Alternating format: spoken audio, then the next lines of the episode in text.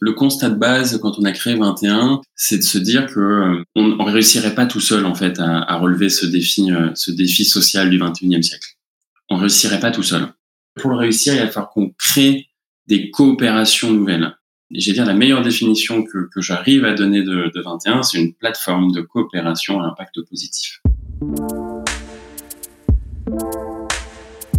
Tu es le nouveau Rockefeller, un philanthrope. Qu'est-ce que ça veut dire Ils veulent changer le monde. Quelle drôle d'idée Dans un esprit philanthropique. Vous pouvez répéter Philanthropique. Euh, euh, philanthropique. Je donne un peu de pognon. Et finalement, quand beaucoup de gens aujourd'hui me disent Mais comment fais-tu pour avoir cette humanité? Eh bien, je leur réponds très simplement je leur dis C'est ce goût de l'amour. Ce goût, donc, qui m'a poussé à me mettre au service euh, de la communauté, à faire le, don, le don de, de, de soi. S'emparer d'un mot qui porte l'amour de l'humanité comme message, en saisir tout le sens et la complexité en toute simplicité, découvrir des hommes et des femmes qui s'engagent, écouter leurs histoires et enchanter le monde avec authenticité, Bienvenue dans Philanthropio, le premier podcast francophone qui raconte la philanthropie et dans lequel je vais à la rencontre de ceux qui la font. Bonjour à tous Il est temps à présent de découvrir la deuxième partie de l'épisode passionnant que j'ai eu la chance d'enregistrer avec Grégoire Ducret, le directeur délégué à la stratégie et à l'innovation de la Croix-Rouge française.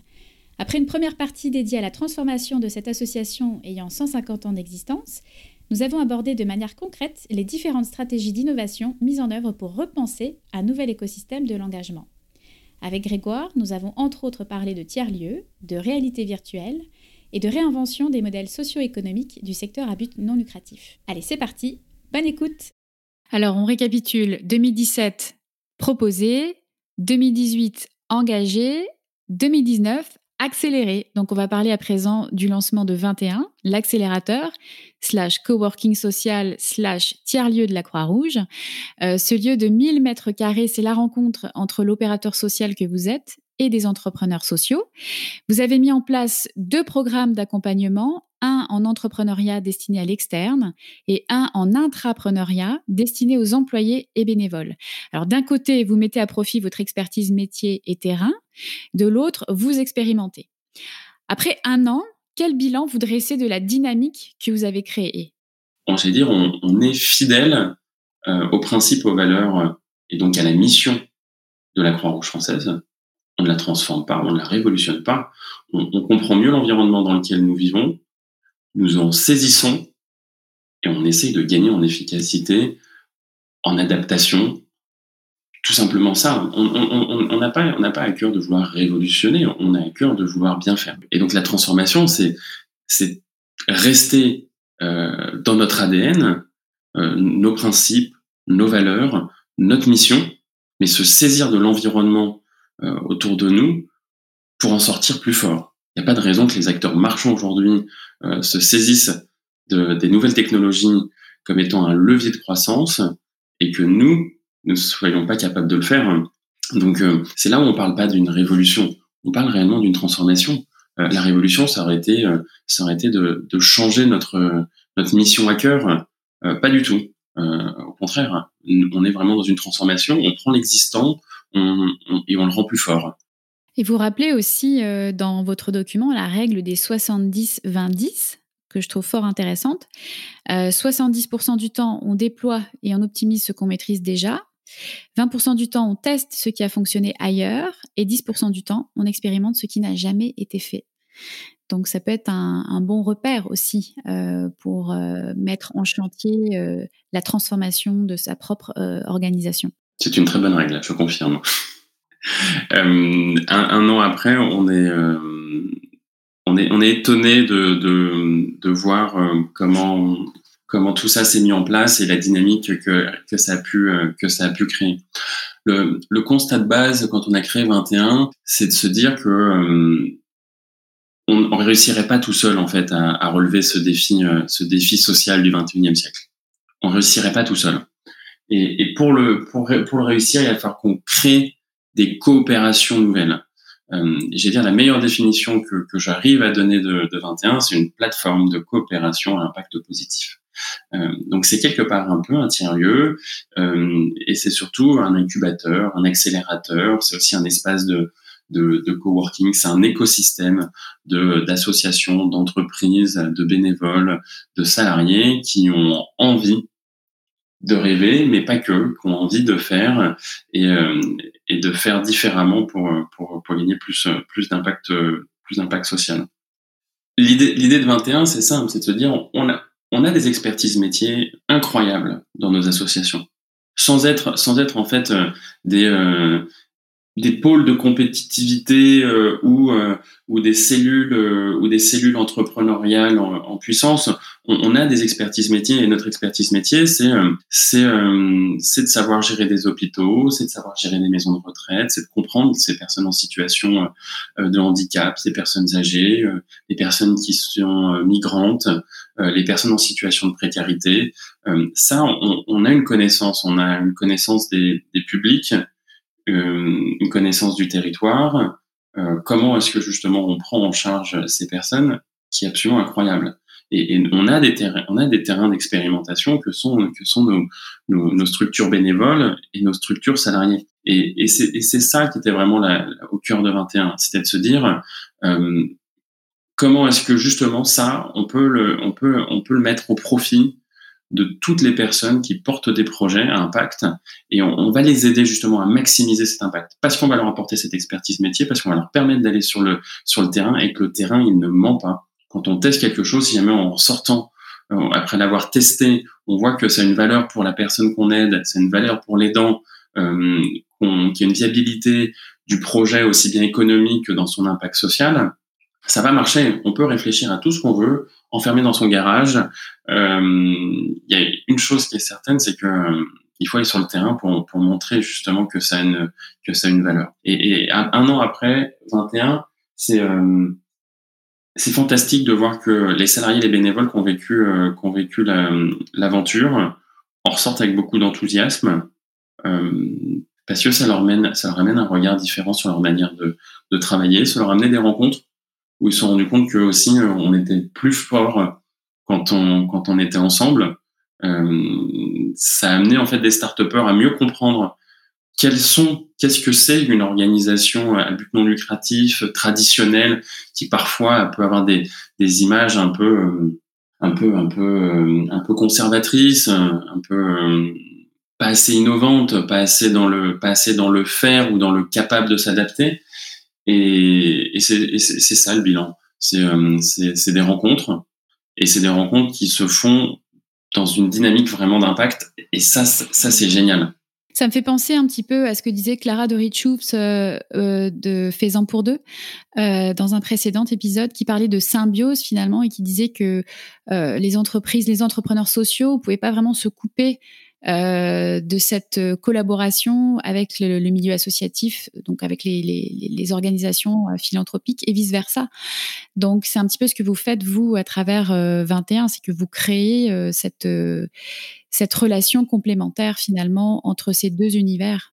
Oui, la, promesse qu'on a été de mettre en place derrière 21, c'est que non seulement en fait on voulait amener des rencontres qui montrent qu'un projet fonctionne, mais surtout on voulait se dire comment est-ce qu'on est capable de travailler ensemble pour créer un impact social qui soit systémique. Euh, et, en, et euh, en ça, faut comprendre euh, le porteur de projet, la bonne idée, les compétences, mais en même temps la capacité à faire en sorte que cette solution elle soit développée, déployée sur l'ensemble d'un réseau national et qu'on puisse réellement euh, s'attaquer à, à, une cause, à un besoin social et essayer de trouver une réponse euh, systémique. Et, et ça, pour, et pour le coup, en fait, ça, il y a, y a, besoin de réfléchir différemment. C'est-à-dire qu'il peut pas y avoir euh, d'un côté, euh, d'un côté les startups, de l'autre côté euh, les, les grandes organisations. On, on l'a vu, on l'a vu d'ailleurs dans le, dans le, dans la transformation digitale quand en fait sont arrivées toute la partie startup, que ce soit, enfin, prenons le, le, le, secteur financier, avec d'un côté la fintech, de l'autre côté les grandes banques. Pendant très longtemps, ils sont, c'était quelque chose de très difficile. Ils ne voulaient pas communiquer. Il y avait une peur une peur de la disruption chez les grands acteurs traditionnels. Et petit à petit, en fait, ils se sont rendus compte d'une chose, c'est que il euh, n'y a, pas à avoir énormément de startups qui allaient disrupter un secteur. Il y en a qui, y en a qui, qui ont pu le faire, il y en a qui ont renversé totalement le modèle, comme Airbnb a pu le faire avec les groupes hôteliers, comme Uber a pu le faire avec avec avec les, les, les taxis, mais mais sinon en fait ils doivent trouver une manière de travailler ensemble parce que parce que la, la startup va amener quelque chose de nouveau, mais elle va ensuite après pouvoir composer avec le marché. Une fois qu'on a compris ça, euh, qu'il n'y avait pas de, il y avait pas d'opposition, mais il y avait juste en fait une capacité à travailler ensemble pour l'intérêt de l'un et de l'autre, on gagne énormément de temps. Et, et après, je pense qu'on a une spécificité, euh, c'est que dans le secteur dans lequel nous sommes, euh, si jamais demain on fait tous deux fois mieux, euh, des besoins sociaux il en reste un.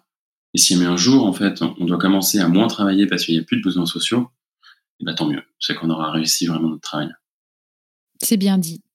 Alors, parlons à présent des projets développés dans le cadre de 21. Parmi eux, il y a Impact Data, en partenariat avec la Fondation Roche. C'est un projet de valorisation des données de santé de la Croix-Rouge française. Alors, il faut savoir que vous disposez de, je crois, 278 bases de données actives sur l'ensemble du territoire. C'est quand même un sacré défi de faire parler toutes ces données. Racontez-nous un petit peu la mise en œuvre et les premiers résultats de ce projet. Alors, Impact Data, c'est, euh, comme vous l'avez dit, c'est un programme qu'on a créé avec la Fondation Roche. Il a à cœur d'utiliser les données pour améliorer les, euh, les parcours des patients. Ce qui est, ce qui, est passionnant dans, dans ce qu'on vient de vivre, notamment, je crois que la, la crise Covid l'a mis un peu en avant, euh, comment le, le, le, numérique, le digital peut vraiment nous aider à mieux faire notre, notre travail. Euh, les données les données ont aujourd'hui un, un, rôle, un rôle essentiel qui est totalement sous-exploité. C'est qu'on a construit les, les, parcours de prise en charge des personnes de manière très silotée. À la fois d'un côté, il y a eu la médecine de ville. Ensuite, après, il y a eu, il y a de l'autre côté, il y a la, il y a, la, la médecine en, en, hôpitaux, dans les, dans les établissements du médico-social, dans les pharmacies, et chacun s'est créé avec, euh, avec son univers. Quand aujourd'hui, nous, on regarde à la Croix-Rouge, nos hôpitaux fonctionnent avec euh, un système d'information, des logiciels métiers euh, bien à eux, les établissements du handicap, pareil, les établissements pour les personnes âgées, pareil, le, soin à domicile, euh, pareil.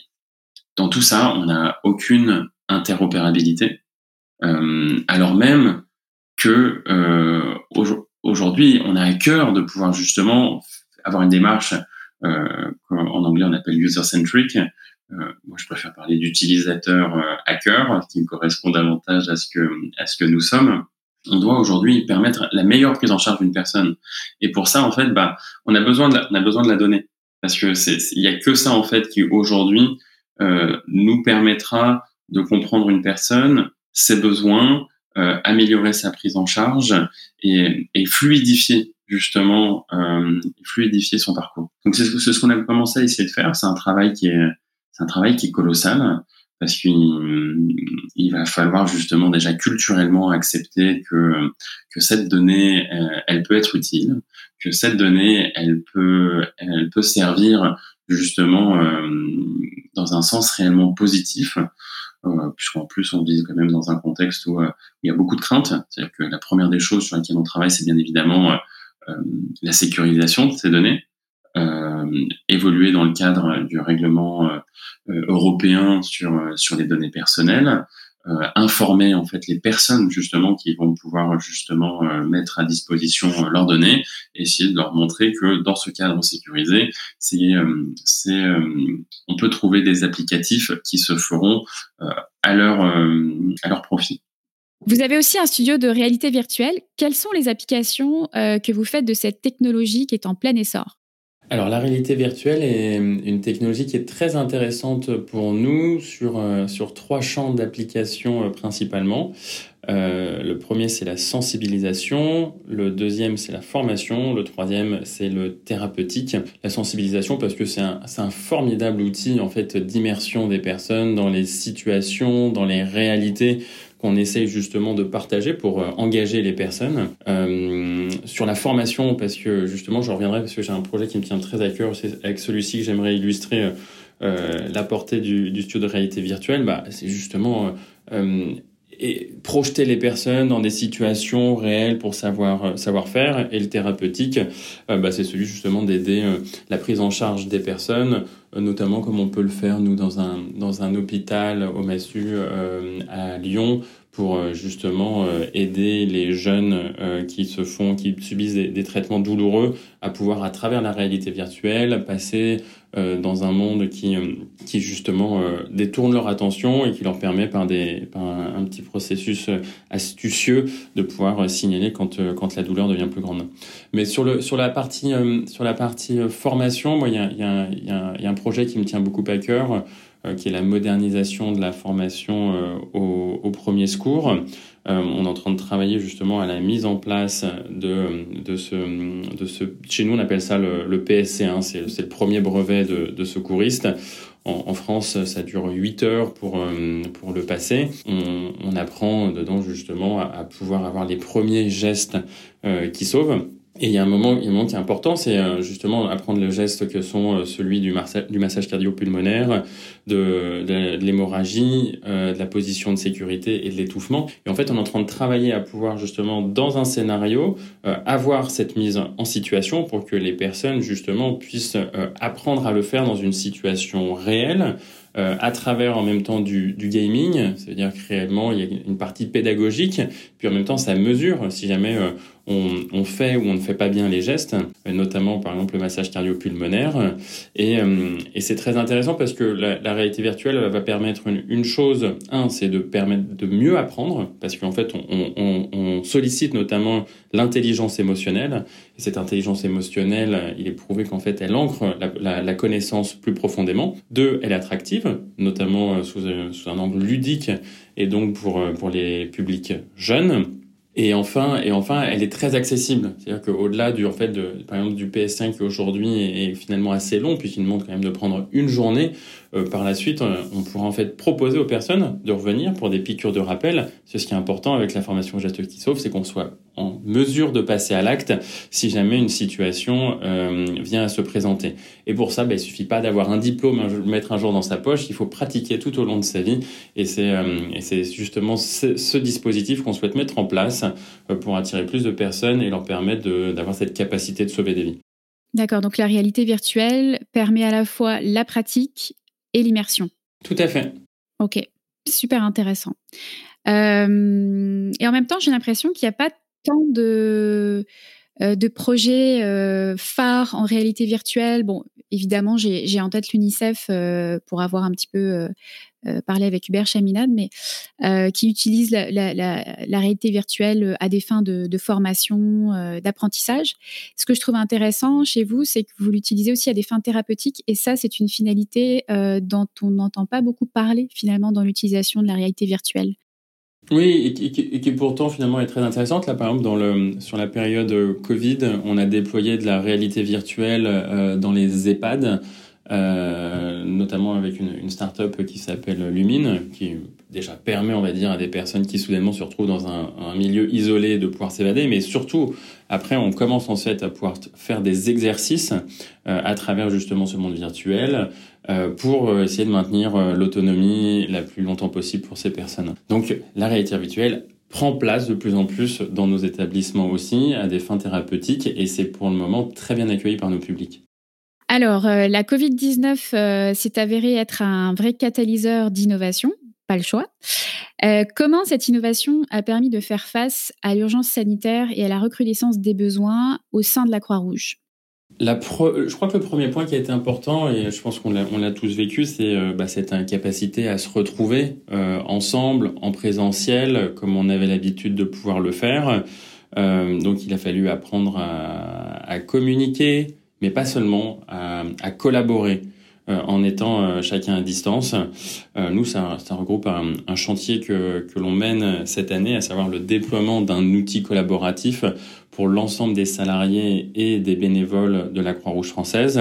Et, et cet outil collaboratif, qui, euh, qui est l'outil euh, Google G Suite, euh, a permis justement pendant, pendant cette crise de faciliter les équipes projets qui allaient soit en fait travailler à l'adaptation de nos activités pour que justement nos hôpitaux, nos maisons de retraite, nos établissements, nos crèches puissent adapter leur activité et prendre bien évidemment le plus soin possible de nos publics, travailler ensemble, mais également pour la création de, de nouveaux projets. Et là, par exemple, on a, on a très rapidement, on avait mis le doigt, nous, sur, euh, sur un besoin social sur lequel on avait déjà fait notre, notre campagne de communication et de sensibilisation euh, à, à l'hiver dernier, qui est euh, le sujet de l'isolement social en France. C'est un peu plus de 6 400 000 personnes qui souffrent d'isolement social, c'est-à-dire qui n'ont pas, qui ont moins d'un contact par mois avec une personne. Et ces personnes-là, dans un contexte d'isolement, de confinement, euh, on savait qu'elles allaient pouvoir rencontrer des, des, des, problèmes, des fragilités, d'une part parce que le contexte d'information est pas simple, que ça crée des peurs, que certaines personnes n'ayant pas euh, une mobilité suffisante euh, ou n'ayant pas justement ou étant euh, touchées par dans les personnes dans les, publics fragiles du, du fait du Covid allaient avoir besoin justement qu'on vienne à leur rencontre et qu'on les aide.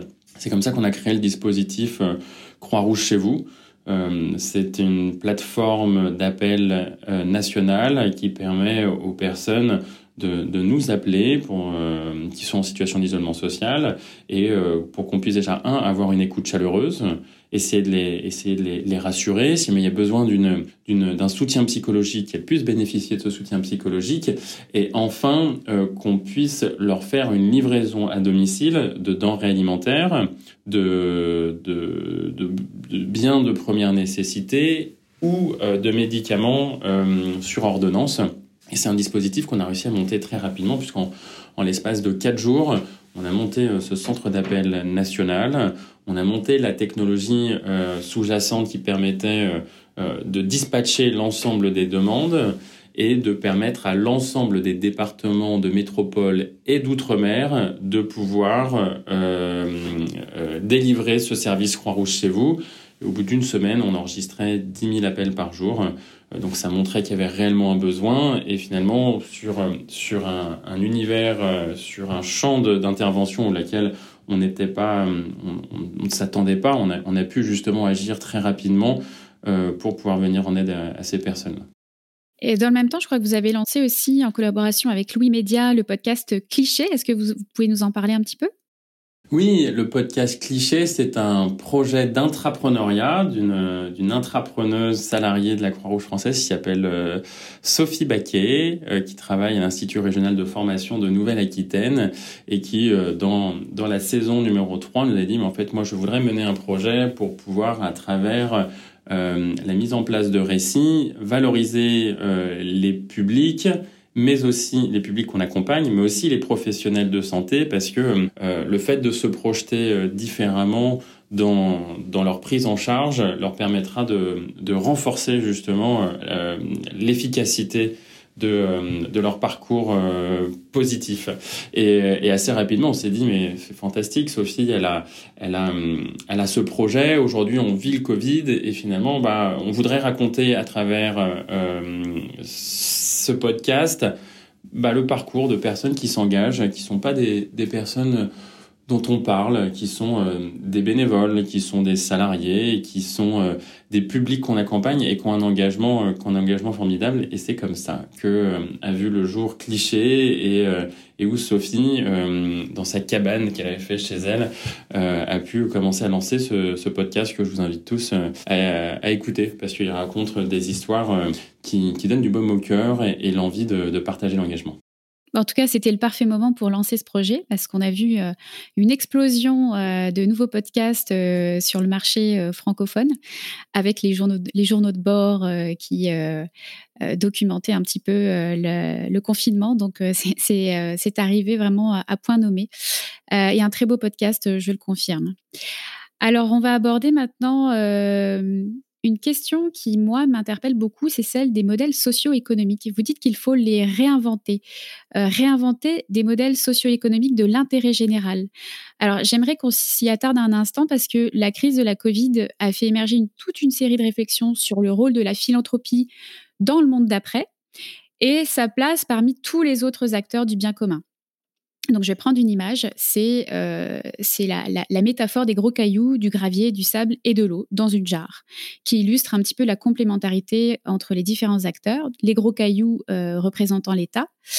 Est-ce que c'est à ça euh, auquel vous faites allusion à travers le modèle que vous évoquez? Oui, ce qui, est important de, comprendre, c'est que on, intervient dans un contexte euh, social et économique. On intervient aussi dans un contexte propre, euh, qui va être celui euh, d'avoir développé plus ou moins un, État-providence. Et il faut apprendre justement à évoluer aussi avec son temps.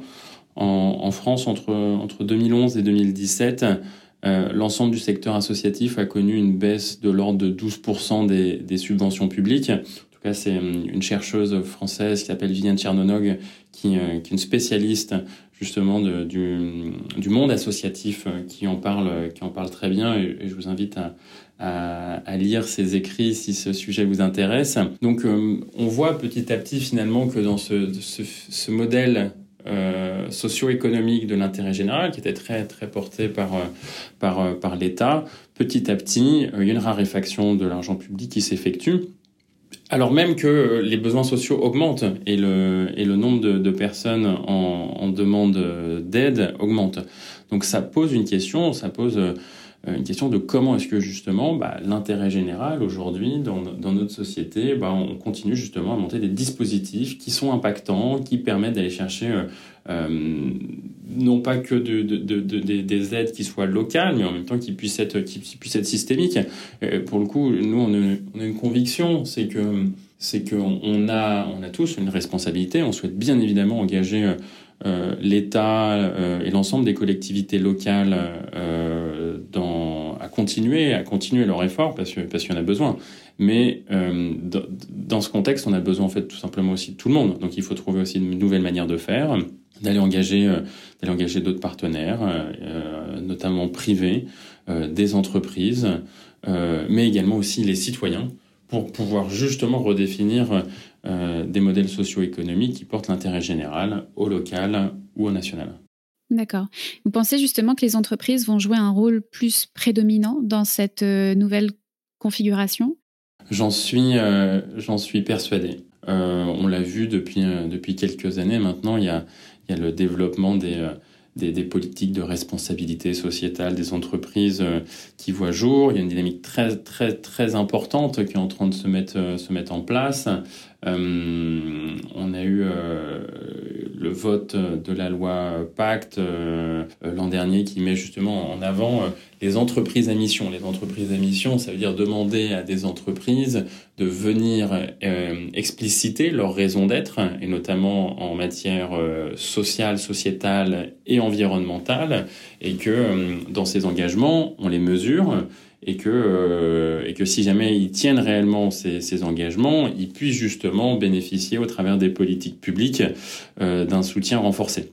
Je crois beaucoup dans ces, euh, dans ces entreprises à mission. En tout cas, je pense qu'on prend vraiment, vraiment un, une bonne direction et j'espère qu'elle s'en suivra justement d'un élan et que aussi bien les, grands groupes que les entreprises de taille intermédiaire, mais aussi euh, les petites et moyennes entreprises vont s'engager dans cette voie-là.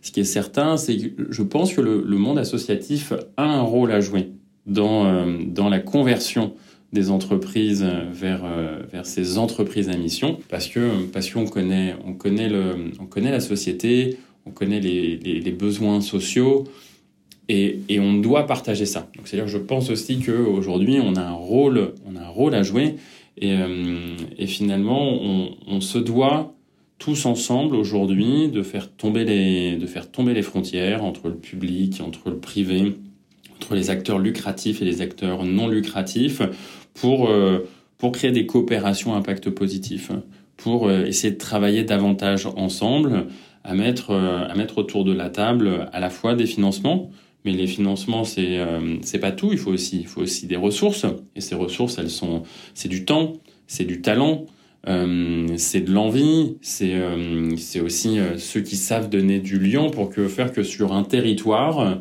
eh ben on puisse réellement changer les choses. Et donc c'est là où je pense qu'on a on a on a beaucoup à faire et beaucoup à progresser. Mais je suis, je suis, très enthousiaste en tout cas ce qui nous attend parce qu'on sent, on sent le déclic. D'accord. Alors, la philanthropie est un petit peu forcée de se réinventer avec de nouveaux modèles d'affaires, parfois un peu hybrides, euh, et qui reposent plus nécessairement sur le financement euh, dit traditionnel. Est-ce que vous ne pensez pas que c'est plus facile à faire dans les secteurs de l'action sociale euh, et médico-sociale, ou encore la santé, l'environnement, la lutte contre l'exclusion, ou euh, on va dire que les, ponts avec les entreprises sociales et les startups sont, plus évidents versus euh, l'ensemble des autres acteurs qui ne répondent pas nécessairement à des services de première ligne. Est-ce que vous pensez que toutes les causes sont éligibles à ces nouveaux modèles d'affaires? Je ne pense pas que toutes les causes soient éligibles à ce nouveau modèle d'affaires. Euh, je pense que c'est une réflexion à avoir sur le fond. Après, il y a des causes qui ne peuvent pas euh, structurellement, intrinsèquement euh, générer euh, quelque forme de revenus que ce soit. Et, et, donc du coup, il faut pas je ne pense pas que ce soit d'ailleurs une, une, un bon élan de demander en fait à, à toutes, à toutes les, les, activités dans le champ du social de devenir des entreprises sociales ou de demander de mettre en place des business plans. Non, et ça serait vraiment dommage parce que parce qu'il faut, il faut juste avoir une réflexion sur, euh, sur quelle est l'activité que l'on mène, euh, dans quelle mesure en fait elle rend des services, euh, et est-ce que justement son modèle peut évoluer. Mais je n'opposerai pas d'un côté des, des, activités qui peuvent se transformer et, et d'autres qui, qui, qui, devraient le, qui, devraient la, qui devraient le faire. Je pense vraiment qu'il faut, il faut faire du sur-mesure et du cas par cas. La Croix-Rouge mène actuellement une réflexion autour de son évolution euh, vers un modèle de type ESS, donc en passant notamment par la création de, tiers-lieux, on a parlé euh, un petit peu plus tôt. Est-ce que vous pouvez nous en dire un petit peu plus sur ce projet de, refonte? Euh, C'est en effet une des réflexions qui est menée à travers l'expérimentation des tiers-lieux. C'est pas la seule, puisqu'il y a bien évidemment la participation des citoyens à des missions, à des missions sociales dans les territoires, mais, euh, mais notamment il y a une question qui est euh, bah, à partir du moment où le territoire, les personnes trouvent, euh, trouvent un intérêt dans un lieu, est-ce que bah, justement elles-mêmes, dans la l'intérêt qu'ils y trouvent, que ce soit par exemple du coworking, des moments de formation au numérique, que ce soit des accès à, à la permaculture, ils puissent eux-mêmes justement euh, participer aussi euh, financièrement euh, à, à, la gestion de, à la gestion de ce lieu et bah, du coup diversifier en effet le, le, modèle économique du, du tiers-lieu. On est vraiment là sur une hybridation des modèles, parce que, parce que dans la manière dont aujourd'hui on pense les tiers-lieux, il y a justement euh, cette participation des collectivités locales qui est attendue, donc euh, un financement public, euh, un financement venant aussi des, modèles d'affaires propres à ce qu'on a l'habitude de mener comme activité traditionnelle au travers de l'association, mais aussi des activités participatives plus ou moins sociales, mais qui permettent de créer la mixité des, la mixité des publics. Et c'est vraiment euh, finalement un modèle win-win-win euh, où tout le monde justement est content de s'y retrouver. Ça, participe au vivre, au mieux vivre ensemble dans, la commune euh, et tout le monde est gagnant. Donc c'est vraiment en tout cas un modèle d'économie sociale, solidaire et responsable qui me semble être très prometteur pour l'avenir. Alors, si on reprend votre plan stratégique 2017-2021, 2021 euh, serait le synonyme de quel verbe d'action? À mon sens, partager. Euh, partager parce que parce que je pense qu'il faut savoir aussi dans toute dans toute bonne euh, stratégie d'innovation et de transformation prendre du temps, prendre du temps pour pour faire le, le, point sur ce qui existe, de pas être dans une fuite en avant. Les solutions pour aujourd'hui mener la transformation attendue de la société, ce fameux monde d'après dont on, dont on peut parler, euh, je, pense sincèrement que en très grande partie, elles existent. Euh, et donc il faut prendre du temps pour les partager, il faut prendre du temps pour, euh, pour les documenter, il faut prendre du temps pour euh, aller à la rencontre des acteurs sur les territoires, pour partager justement les solutions qui ont été mises en place, les bonnes pratiques, les méthodologies. il faut réellement partager, devenir un grand centre de ressources et à travers justement ce partage, trouver les alliances dont on parlait un petit peu plus tôt, qui feront la différence dans les territoires à l'échelle nationale et j'espère, euh, j'espère au-delà. Super. Alors on va terminer par euh, trois questions pour penser le futur. Première question, euh, Edwin Land, l'inventeur du Polaroid, disait qu'innover, ce n'est pas avoir une nouvelle idée, mais arrêter d'avoir une vieille idée. Quelles sont selon vous les vieilles idées qui doivent cesser d'exister en 2020 dans, dans, une maison comme la Croix-Rouge française, il y a une place pour, pour tous. Il n'y a pas d'un côté les jeunes avec des nouvelles idées et euh, les plus seniors avec, euh, des vieilles idées.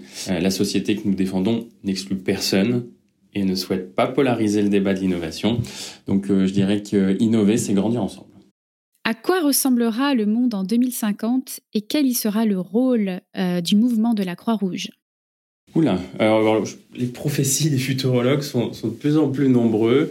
Euh, je, vais donc, je vais donc éviter d'ajouter mes idées. Euh, ce que je veux dire, c'est que sous nouvelle forme, je pense que la Croix-Rouge française euh, restera fidèle, quoi qu'il en soit, à ses valeurs et à sa devise, venir en aide à toutes les personnes vulnérables. Alors, un de mes précédents invités, euh, Zara Zafimei, trouve que le mot philanthropie a une connotation plutôt désuète. Est-ce que vous pensez qu'il sera encore utilisé dans 30 ans? Et est-ce qu'il reflètera toujours la manière dont on s'organisera pour répondre aux besoins sociaux et environnementaux? Euh, oui, oui, je le crois profondément. La philanthropie, c'est l'amour de l'humanité. Mais je me trompe pas dans, mon étymologie, et je pense qu'à ce titre, euh, les mots ne vieillissent pas et que dans le contexte euh, de crise sanitaire, de crise environnementale, plus que jamais, plus que jamais, l'amour de l'humanité a sa place et un avenir, un avenir prometteur. Peut-être que la manière de le, de le mettre en œuvre évoluera, mais je ne pense pas que ce mot deviendra suranné. On pourrait parler euh, peut-être de mixologie sociale. Euh, la rencontre entre des porteurs de projets euh, qui ont des besoins à combler et puis des experts qui ont envie de contribuer. Euh, en tout cas, ça rejoint l'idée d'agréger des partenaires de tous horizons. Je trouve que ça, ça, fait un peu écho à ce que vous disiez tout à l'heure, de trouver un peu le liant, le liant qui va rassembler tous ces acteurs-là. Mais en tout cas, ben, à suivre. On verra comment la terminologie évolue, mais je trouvais intéressant de, de recueillir votre, votre point de vue, vous qui œuvrez pour une organisation en, pleine, en pleine redéfinition. Alors, bah merci beaucoup, Grégoire, d'avoir pris le temps. Merci, Charlène. Euh, votre, euh, votre savoir, votre vécu et votre expérience euh, au service de la Croix-Rouge. avant de se quitter, j'aimerais inviter les auditeurs à s'abonner au Médium de 21 pour suivre l'aventure de transformation à la Croix-Rouge. Je les invite également à écouter le podcast Cliché, qui est donc le fruit de votre collaboration avec le studio Louis Média et qui raconte l'histoire d'étudiants, salariés, bénévoles de la Croix-Rouge qui ont décidé de s'engager Allez-y, c'est passionnant, c'est super intéressant. Allez découvrir ça. Merci Grégoire, à bientôt. Merci Charlène, au revoir. Merci beaucoup d'avoir écouté Philanthropio. Vous avez aimé l'émission? Dites-le moi avec 5 étoiles et des commentaires sur l'application Apple Podcast. Vous pouvez retrouver également tous les épisodes sur philanthropio.com. Si vous souhaitez réagir, écrivez-moi à charlène at philanthropio.com. À bientôt pour dérouler le fil de nouveaux récits.